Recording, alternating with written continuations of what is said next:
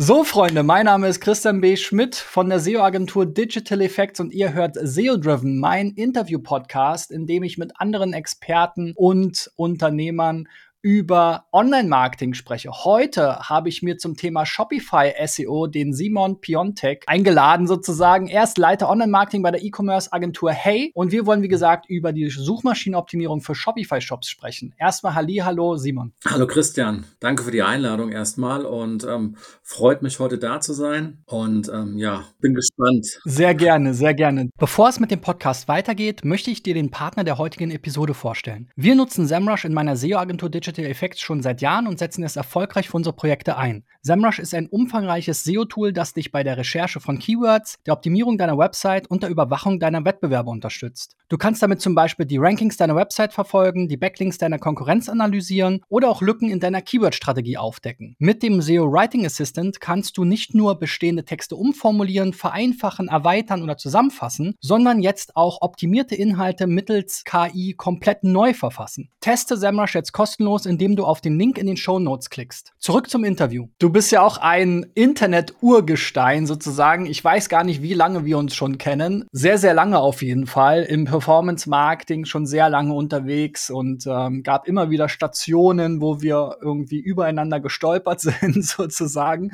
Und jetzt kürzlich hast du bei LinkedIn eine schöne Case Study, eine Shopify SEO Case Study gepostet und da dachte ich mir, Mensch, das Thema Shopify nimmt auch bei uns immer mehr Fahrt auf. Also wir haben mittlerweile recht große Kunden, die tatsächlich von eigenen Systemen oder älteren Systemen mittlerweile auf Shopify auch umstellen. Auch in meinen ganzen SEO-Checks, wenn ich mit Unternehmen spreche, die jetzt eher nicht so super online-affin sind oder jetzt keine riesige Online-Marketing- und E-Commerce-Abteilung haben, sage ich auch immer, okay, such dir ein schlüsselfertiges System. Shopify ist da für die meisten das, das Beste, was einfach funktioniert, in Anführungszeichen, und man sich eben dann nicht um ja, die ganzen, wie bei WordPress und WooCommerce, dann um Server und Plugins und Aktualisierung und so weiter kümmern muss. Lass uns doch mal so einsteigen. Für wen ist dann aus deiner Sicht Shopify geeignet? Man kennt es ja so ein bisschen aus diesem Influencer-Bereich, eben wie gesagt, so diese Solo-Entrepreneure, aber wie gesagt, an meiner Erfahrung her mittlerweile auch große Unternehmen. Wie ist denn da so die Spanne der Unternehmen, die Shopify nutzen? Ja, man muss sich überlegen, wo Shopify an sich herkommt oder für wen Shopify an sich gedacht war. Und ähm, es sind wirklich die, die Shops oder beziehungsweise die Influencer, die ähm, Direct-to-Consumer-Brands, die, die gerade über Social Media angefangen haben, sich irgendwo eine, eine eigene Marke aufzubauen und eigene Reichweiten aufzubauen. Also es sind sehr, sehr viele Direct-to-Consumer-Brands, die mittlerweile auf Shopify unterwegs sind. Ähm, die rein Online-Pure-Player, also sprich, ich sag mal, die Retailer, die jetzt ähm, Vollsortimenter sind in gewissen Bereichen, sind noch nicht so auf Shopify ähm, ähm, unterwegs, ähm, wobei sich das, wie du es eben auch schon angesprochen hast, gerade auch so ein bisschen, bisschen ändert. Das heißt, man sieht jetzt, dass so, so langsam auch die, die, der eine oder andere von Magento oder auch von Shopware umsteigt auf, auf Shopify. Aber es sind doch eher, ähm, ich sag mal, aktuell auch eher 95 Prozent immer noch Direct-to-Consumer-Brands, die eigentlich viel über Social Media kamen. Ähm, oder halt auch dieser typische, ich sag mal, Amazon Private Label Händler, der dann gesagt hat, okay, ich brauche jetzt noch irgendwie ein, ein funktionierendes Shopsystem, was ich meinen Endverbrauchern an, anbieten kann, wenn sie halt mal den Brand halt außerhalb von Amazon suchen. Und da bietet es sich halt an, relativ schnell einen, einen eigenen Shopify-Shop hochzuziehen. Man sieht relativ wenige Shops. Ähm, der Johannes Beuys von Systrix hat, ähm, die ist mittlerweile schon zwei Jahre her, hat mal einen relativ großen Blogbeitrag gepostet zum Thema Shopify SEO und ähm, hat da alle Shopify-Shops in Deutschland mal verglichen mit Amazon, ähm, also sprich Systrix-Index von Amazon.de gegenüber den Systrix-Index ähm, kumuliert ähm, oder addiert von allen Shopify-Shops in Deutschland genommen. Ähm, die waren dann irgendwie zusammen beim Systrix-Index von, von 100, also und ähm, Amazon ist aber über 2000. Und da hat man schon ganz schön gesehen, dass das eigene Shopify jetzt im Bereich SEO noch gar nicht ähm, so ähm, vertreten war. Damals gab es, ich glaube, mehr als zehn Domains oder Shops, die einen Systrix-Index von, äh, von der 1 vor dem Komma hatten. Das hat sich jetzt so ein bisschen erhöht in den letzten zwei Jahren. Ich, ich sag mal, es sind vielleicht überschaubar, vielleicht um die 50 Shops. Ähm, aber es ist nicht so, dass man da jetzt Shops dabei hat, die irgendwo wie die großen Player Markt irgendwie einen Systrix-Index von, von über 10 haben oder von 20 oder so. Das sieht man auf Shopify-Basis irgendwie ähm, ganz, ganz selten. Ähm, da gibt es nur zwei, drei gute, die ähm, auch mal einen Achter-Index hatten, als wir ein bisschen zurückgefallen sind. Ansonsten im SEO-Bereich sind die Händler noch nicht so aktiv. Liegt aber sicher auch daran, dass die meisten halt aus einer anderen Welt kommen. Also die, die kommen eher aus der Performance-Welt, machen halt relativ viel an, ich sag mal, an, an, an Social Ads und ähm, haben da ihre Reichweiten und ähm, skalieren eher in, in, in die Richtung. Und dabei ist das Thema SEO eigentlich noch nie so wirklich ähm, ähm, ankommt. Merkt man auch auf den Messen. Also wenn man irgendwie auf einer SEO-Messe ist, ähm, da trifft man selten einen Shopify-Händler. Es ist ja auch so ein bisschen naturgegeben. Ne? Wir haben ja auch ähm, jetzt unabhängig von Shopify immer mal wieder D2C-Brands, die wir auch begleiten und beraten. Da ist das ja auch so ein bisschen ähm, sozusagen ja in der Natur der Dinge, dass wenn ich jetzt meine eigene Marke habe, und diese aufbaue, dass die natürlich jetzt noch nicht so super bekannt ist, wie wenn ich jetzt einfach wie einen Zalando Adidas Schuhe verkaufe, wo ich dann natürlich also wenn ich dann auch in der Lage bin, dazu zu ranken, natürlich auch viele Sichtbarkeitspunkte sammeln. Ne? Also das ist ja immer so ein bisschen auch die ja, Kritik, sage ich mal, dass natürlich ein hoher Sichtbarkeitsindex jetzt nicht unbedingt immer per se erstrebenswert ist, weil wenn ich eine Nische bin mit einem Produkt, was einen hohen USP hat, dann bin ich schon mal naturgemäß gar nicht in der Lage, zu diesen ganzen generischen Begriffen irgendwas äh, zu positionieren. Ne? Ähm, was würdest du denn sagen, was sind denn so die, die, die wichtigsten Vorteile ganz allgemein von Shopify und die wichtigsten Nachteile, wenn man das jetzt halt mit einem Shopware oder sowas vergleicht. Also ich, ich denke da immer auch so ein bisschen in, in dieser Welt quasi WordPress versus was weiß ich, ein Wix oder diese Baukästen, ne? Also auch gerne so Android versus Apple, ne? Also Apple ist so der Closed Garden, ist das alles irgendwie aufeinander abgestimmt funktioniert alles ganz gut, aber man hat natürlich gewisse Einschränkungen. Man hat vielleicht nicht immer wirklich das absolut top off the edge, äh, neueste, modernste, aber eben ein sehr gutes System, was immer noch sehr modern ist.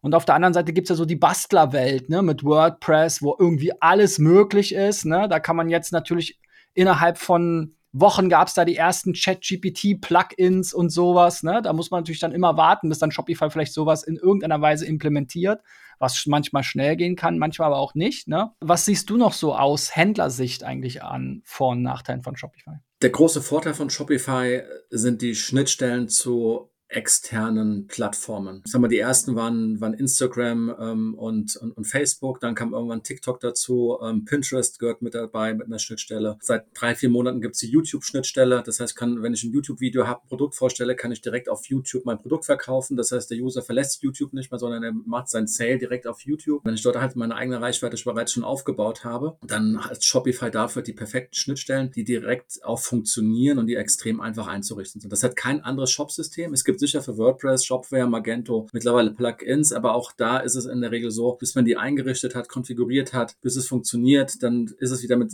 mit der Version, die man selber nutzt, vielleicht auch wieder nicht kompatibel, weil dann irgendwie, gerade bei Shopware, dann irgendwie das eine Plugin funktioniert mit Shopware 5, das andere nur mit Shopware 6. Bei WordPress ist es ähnlich, bei Magento auch, nutze ich Magento 1 oder irgendwie habe ich schon Magento 2 am Laufen und ähm, das funktioniert bei Shopify problemlos. Das heißt, die Anbindung an externe Plattformen ist äh, total easy und problemlos Videos ähm, innerhalb von ein, zwei Stunden umsetzbar, ähm, eigentlich für die meisten Händler. Der Nachteil aus SEO-Sicht, das ist im Endeffekt das starre System. Das heißt, man muss wirklich noch sagen, wenn man nicht weiß, was man bei Shopify machen muss, ist es schon so, dass Shopify aus SEO-Sicht viele Probleme hat, die bis jetzt immer noch nicht gelöst worden sind. Und ähm, das fängt damit an, dass ich einfach als Beispiel feste URLs habe. Das heißt, es gibt feste Verzeichnisstrukturen.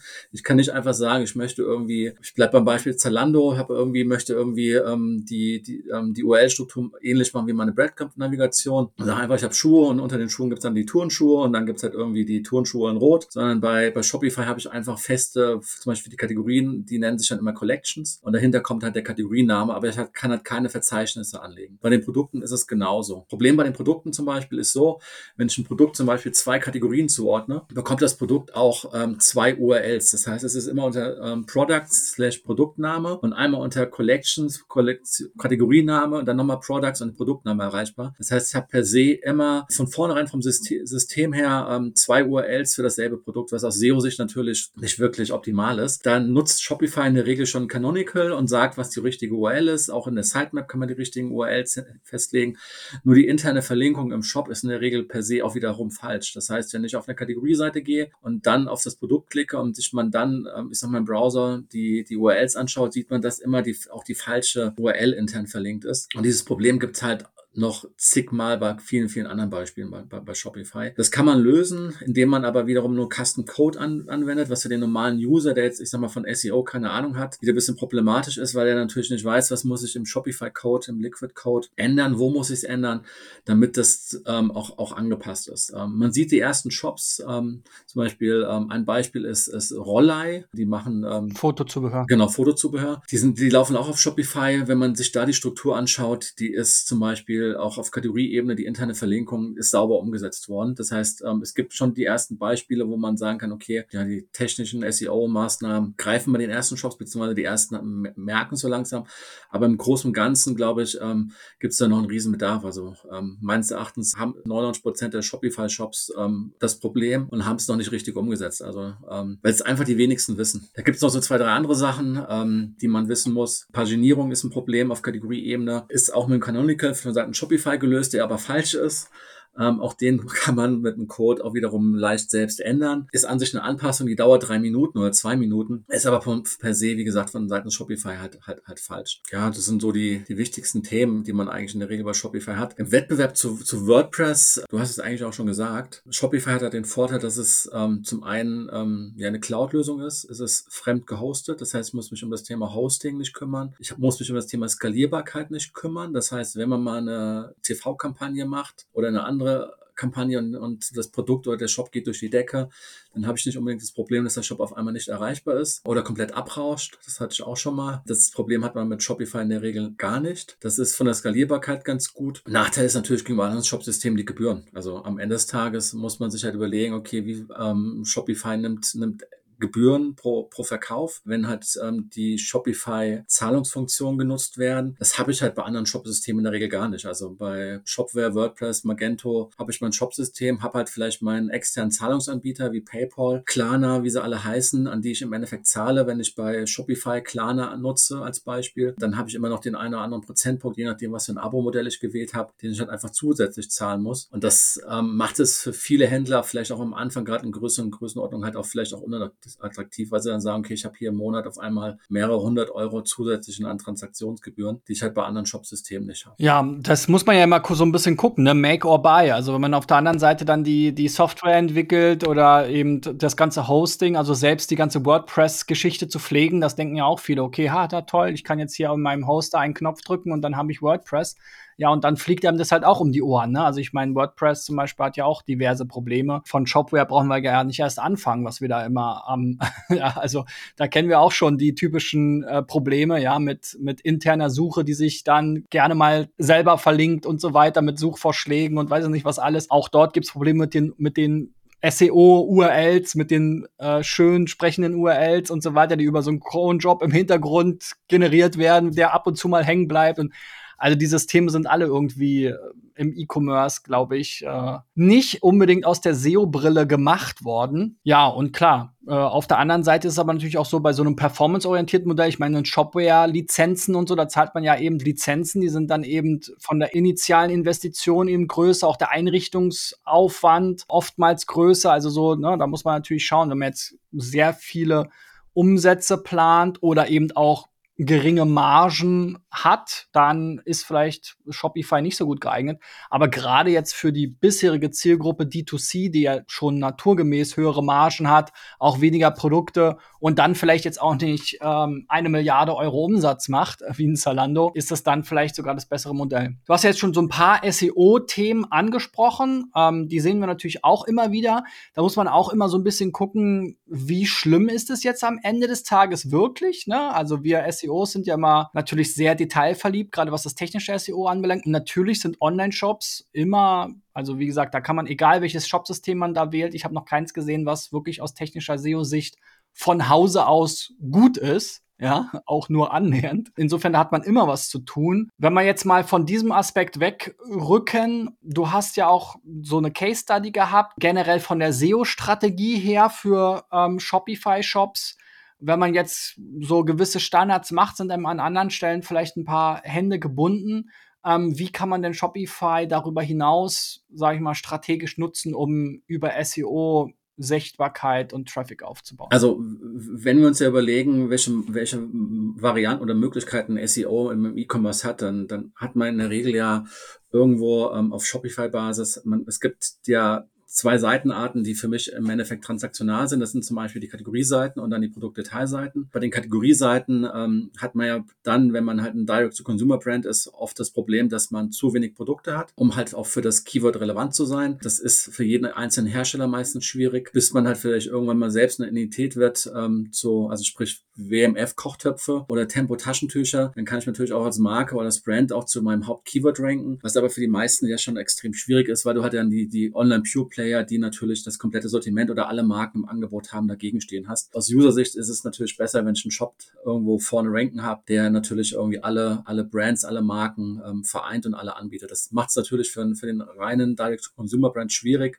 überhaupt zu seinem transaktionalen Keyword zu ranken. Und daher empfehlen wir, oder das, das haben wir jetzt in unseren Case-Packs ähm, ähm, halt auch selbst gemacht. Wir bauen halt ein riesen Magazin nacheinander auf. Das, ähm, das sieht man auch an den erfolgreichen ähm, Shopify-Shops. Also kommen wir zurück zum SI, ist Nu3, also NU3.de. Der hatte mal ein, ein SI von 8. Der hat ein super Magazin mittlerweile aufgebaut im Bereich ähm, Ernährung. Welche Lebensmittel haben Vitamin D? Welche Lebensmittel haben ähm, irgendwie Beta-Carotin mit drin? Das heißt, die haben einen riesengroßen Ratgeber aufgebaut und generieren über den Ratgeber mittlerweile so knapp 300.000 Besucher im Monat. Und das versuchen wir bei Packs so ein bisschen ähm, in, die, in die ähnliche Richtung zu gehen. Das heißt, ähm, bei Packs verkaufen wir getrocknete Früchte, getrocknete Erdbeeren. Jetzt ist es natürlich schwierig, gegenüber einem Amazon anzukommen. Ähm, klar, vielleicht nicht aus, ähm, aus, aus Content-Sicht, ähm, weil deren Kategorieseiten nicht unbedingt viel Content haben, nur viele Produkte, auch nicht viele Ratgeberthemen oder, oder, oder, oder Texte. Aber sie haben halt im Endeffekt wahrscheinlich irgendwie, keine Ahnung, 100 verschiedene Anbieter mit getrockneten äh, Früchten oder Erdbeeren. Und wir haben halt nur, ich sage mal jetzt als Beispiel, die getrocknete Erdbeere. Das heißt, wir fangen halt an, irgendwie ein Gemüselexikon aufzubauen und beschreiben dort im Endeffekt alles, was bei der Erdbeere, was zur Erdbeere wichtig ist. Also sprich, welche, welche Nährstoffe hat, haben Erdbeeren, wie gesund sind Erdbeeren, wie pflanzt sich eine Erdbeere an, ähm, wie viel, wie viel Vitam welche Vitamine stecken in der Erdbeere. Ähm, das funktioniert relativ gut. Wir ranken da mittlerweile bei sehr, sehr vielen Keywörtern ähm, für die Früchte, die wir halt auch getrocknet verkaufen, auf den ersten Plätzen, generieren da über 20.000 Besucher im Monat innerhalb von, das ist jetzt innerhalb von sechs Monaten aufgebaut worden. Also man kann da contenttechnisch im Magazin im informellen Bereich schon sehr, sehr viel machen, um halt einfach auch die Markenbekanntheit aufzubauen. Das ist eigentlich das grundlegende Ziel. Und ich sag mal, für mich ist Online-Marketing ja irgendwie ein, ein gesamtheitliches Spiel. Das heißt, ähm, am Ende des Tages habe ich mein Cookie gesetzt auf der Seite. Ich ziehe den, den User über die, die informellen Keywörter an, habe natürlich eine relativ schlechte Conversion Rate da drauf, ist klar. Es ist schon ein bisschen weiter vom Produkt, nur wir sagen, okay, wir wollen irgendwie, dass der User unterwegs gesund snackt. Ähm, das ist unser Claim. Wir wollen so wie Haribo, Haribo sind nicht Gummibärchen, sondern Haribo sind ähm, ähm, ist irgendwie die Freude am Leben. Und wir wollen im Endeffekt mit Packs irgendwie das Lebensgefühl rüberbringen, ey, du bist unterwegs und äh, wenn du unterwegs bist, dann, dann kannst du auch gesund snacken, weil du das in der Regel, wenn du unterwegs bist und an einer Tankstelle hältst, halt nicht kannst, da kriegst du halt nur ungesunde Sachen. Und deswegen wollen wir dahin, dass wir einfach sagen, okay, egal wo du gerade bist, wo du mit deinen Kindern unterwegs bist, ähm, wir bieten dir einen gesunden Snack an, den du normalerweise immer in deiner Handtasche mitführen solltest. Das muss ich sagen, funktioniert aus SEO-Sicht sehr gut, aus Conversion-Sicht nicht so gut. Aber wie gesagt, wir, wir setzen das Cookie und ähm, haben dadurch natürlich dann hinten dran mit in den Performance-Kampagnen, im Retargeting etc. Wir brauchen mehrere Touchpoints, um den Kunden zurückzubringen in, in den Shop. Ähm, aber SEO ist oder der informelle Bereich ist für uns uns einer der wichtigsten Punkte, um die Customer Journey halt irgendwie anzufangen. Ja, da ist halt schwierig, äh, Traffic einzukaufen, ne, darauf, ne, also sozusagen am, Anf am Anfang des Funnels. Genau. Ähm, man würde jetzt äh, als Online-Shop ja nicht unbedingt, äh, wie du gesagt hast, auf Erdbeere oder Spielplätze oder sowas äh, Paid Traffic buchen und kann aber trotzdem die Reichweite aufbauen über SEO und ähm, dementsprechend darüber überhaupt erstmal den Funnel für Performance-Marketing-Kanäle äh, füllen. Das sehen wir auch in, in, in ganz vielen Fällen, ähm, auch bei, bei unseren Kunden, dass man gerade wenn man als D2C-Brand unterwegs ist, eben gegen diese Vielfalt in den Marktplätzen und den normalen Online-Shops eben nicht ankommt. Eine sehr schöne Case-Study ähm, hatte ich auch mal im Podcast, erwähne ich da auch immer wieder, ist Reishunger den es eben mittlerweile sogar gelungen ist, eben über diese Maßnahmen mit dem Rezepten viel Traffic aufzubauen und dann dort sogar auch Leads zu generieren und auch am Ende Reiskocher zum Beispiel zu verkaufen.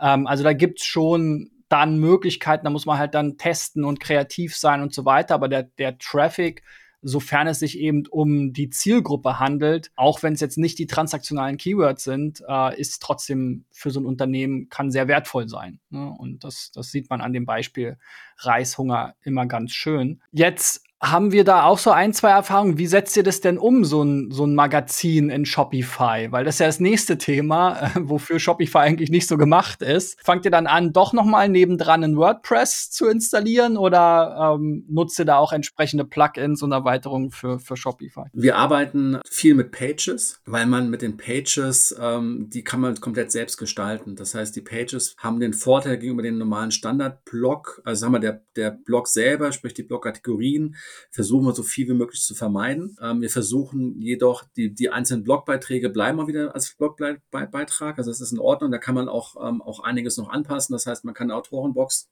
ähm, theoretisch mit hinzufügen. Ähm, man kann Inhaltsverzeichnis mit dazu, dazu machen und so weiter. Das funktioniert. Wir versuchen aber nur die Strukturen anhand von Pages zu erarbeiten. Warum? Weil ich dadurch an sich eine Page bei Shopify ist wie ein Baukastensystem und das heißt, ich kann dort sämtliche Elemente, die ich benötige, einfach wiederum um, nutzen, um, um halt auch mein Content Content irgendwie wieder strukturierter aufzubauen, beziehungsweise auch mit anderen Content-Elementen aufzubauen. Aus dem Grund bleiben wir in der Regel auch auf Shopify, hat auch wiederum den Hintergrund, dass man innerhalb der, der Beiträge selber oder der Blogbeiträge selber wiederum die Produkte wiederum sehr, sehr gut einbauen kann, um den Kunden eventuell auch, wenn er auf so einem Blogbeitrag ist, ähm, zur Erdbeere als Beispiel, zu sagen, okay, wir haben hier auch die, die getrocknete Erdbeere, wenn du Lust hast, probier doch einfach mal. Und so behalte ich ihn an sich direkt im, im, im Shop mit drin. Und dann der zweite Nachteil ist, wenn ich jetzt eine WordPress-Installation mache, machen würde, dann hätte ich die in der Regel ja wieder auf einer Subdomain. Das heißt, ich hätte vielleicht blog.domain XY, hätte da meine WordPress-Installation drauf. Das heißt, ich hätte zum einen den Shop und zum zweiten die WordPress-Installation auf, auf zwei verschiedenen Domain, also Subdomains. Und du weißt selbst aus SEO-Sicht, ist das nicht wirklich, ähm, also es verpufft bisschen was an Backlink Power, was dann vielleicht die Hauptdomain bekommen würde oder was vielleicht auch der Blog bekommen würde. Wir hatten ja auch schon so über Beispiele gesprochen. Was ist, was ist denn so die größte Brand, die Shopify nutzt und wie, wie läuft das bei denen? Ja, es, man muss ein bisschen unterscheiden zwischen Shopify Plus und einem Standard Shopify Shop. Ich glaube, es gibt mittlerweile in Deutschland schon relativ große Brands, die auf Shopify Plus laufen. Das will ich aber so gar nicht so, so, so sehr vertiefen, weil Shopify Plus ähm, ab 2000 Euro aufwärts monatlich kostet. Das heißt, erst ab gewissen Umsätzen ähm, Sinn macht. Bei Shopify Plus habe ich halt viel, viel mehr Möglichkeiten als mit dem Standard Shopify System. Einer der größten ist JFood als Beispiel, als, als Brand, die mittlerweile ja auch einen, einen, einen riesen Exit hingelegt haben. Ein Ankerkraut, bekannt aus Höhle der Löwen, die jetzt auch vor drei, vier Monaten, glaube ich, oder vom halben Jahr für 40 Millionen verkauft worden sind. Läuft auf Shopify. Nu3, ähm, also nu3.de, ist wiederum ein, ein Vollsortiment, also kein Direct-to-Consumer-Brand, ähm, der auf Shopify läuft. Durex.de läuft auf Shopify. Vielmann ist, ähm, ist, läuft auf Shopify, ist aber ein Shopify Plus Shop. Also es gibt viele positive Beispiele, auch viele große Brands, die mittlerweile auf Shopify ähm, umsteigen. Wen ich gut finde, finde, ja, ist eigentlich nur, nur drei, aber auch wegen dem Magazin. Ähm, Durex ähm, macht mittlerweile auch ein schönes Magazin. Die schreiben halt auch über viele Themen, äh, ähnlich wie Amorelie. Die haben ja auch einen Riesenblog. Es gibt ein paar schöne Beispiele, wo man sagen kann, ähnlich wie Reishunger, die du genannt hast, die, ähm, die, die laufen ja nicht auf Shopify, aber ähm, wo man sieht, okay, Content Marketing ähm, macht Sinn und ähm, die Marken bauen darüber halt zusätzlichen Traffic auf. Jetzt vielleicht nochmal zum Abschluss, wenn jetzt jemand vor der, vor der Entscheidung steht, WooCommerce, was ja eine sehr beliebte Variante ist, ne? gerade auch was die Kosten anbelangt, versus Shopify. Was spricht gegen WooCommerce und für Shopify oder umgekehrt? Ja, ich würde als allererste Frage, die ich eigentlich immer an Kunden stelle, ist, wo er sein Traffic herkommt. Wenn du online Umsatz machen möchtest, dann gibt es ja nur eine mathematische Formel. Umsatz ist gleich Traffic plus Ware. Das heißt, ich habe ein Produkt, sprich die Ware. Wo kommt kommt der Traffic am Ende des Tages her? Das heißt, wo möchte ich am Ende des Tages verkaufen? Wie möchte ich verkaufen? Und dann ist die nächste Frage eigentlich, hast du schon Traffic? Also sprich, hast du irgendwo ähm, schon eigene Reichweiten? Bist du jetzt ein Influencer mit irgendwie mit 100.000 Followern irgendwie auf TikTok oder bist du ein YouTuber oder bist du jetzt eine Marke, die jetzt komplett irgendwie bis jetzt nur im, im Lebensmitteleinzelhandel oder woanders vertretbar war und jetzt sagt, okay, jetzt gehen wir den Weg in, in, in den Online-Bereich und da auch wieder die Frage, in welchen Kanal möchtest du überhaupt reingehen? Wo möchtest du Traffic generieren und wo, wo möchtest du dir am Ende des Tages deine eigene Reichweite aufbauen? Weil ich glaube, dass die eigene Reichweite am Ende des Tages ähm, den Erfolg ausmacht und die kann ich mir über SEO aufbauen, die kann ich mir natürlich auch bei YouTube aufbauen, die kann ich mir bei TikTok, bei Instagram, aber auch bei Pinterest aufbauen. Ich muss sie halt aufbauen und, und alle diese Plattformen brauchen halt Content. Die einen brauchen halt die Videos, die anderen halt irgendwie die, die Grafiken bei Pinterest. Der eigene Shop braucht, braucht Content, Texte, Texte, Texte. Und ich muss mir im Endeffekt strategisch überlegen, in welchen Bereich gehe ich rein, in welchen Bereich möchte ich richtig machen und was ist der, der erste Bereich jetzt neben Paid, um die eigene, die eigene Reichweite irgendwo zu, zu generieren. Und ähm,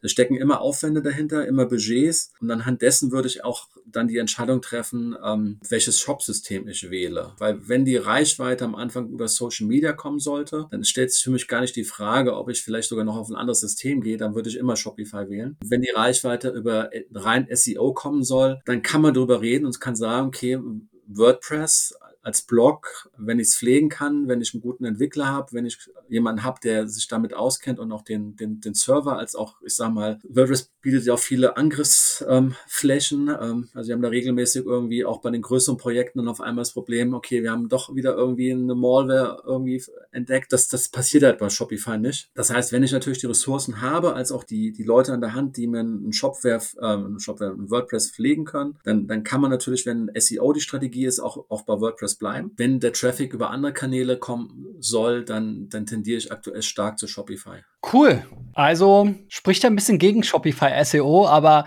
man sollte ja auch ein bisschen weiterdenken. Ne? Also ich denke mal, ja, SEO ist ja nicht alles. Es wird ja auch immer schwieriger. Man muss sich breiter aufstellen gerade als D2C-Brand, gerade wenn man irgendwie Reichweiten aufbaut. Es gibt ja auch viele organische Reichweiten auf anderen Plattformen und äh, da ist man dann gegebenenfalls doch besser aufgestellt im Gesamtkonzept mit Shopify als jetzt mit, ähm, mit so einer Bastellösung. Zumal WooCommerce ja auch eben dann wiederum gegebenenfalls nicht so skaliert, ne? wenn man jetzt wirklich Erfolg hat. Aber äh, klar, wer erstmal jetzt irgendwie ausprobieren will und vielleicht doch eher so aus der WordPress-Welt kommt und der SEO-Welt, der kann vielleicht sich erst mal mit einem WooCommerce ganz gut fortbewegen. Teste SEMrush jetzt kostenlos, indem du auf den Link in den Show Notes klickst. Vielen lieben Dank an dich. Schaltet gerne auch nächste Woche wieder ein, wenn es weitergeht mit SEO-Driven. Lasst uns eine Bewertung da bei Apple, Spotify, wo auch immer ihr SEO-Driven hört. Bis dahin, euer Christian und ciao, ciao, Simon. Danke.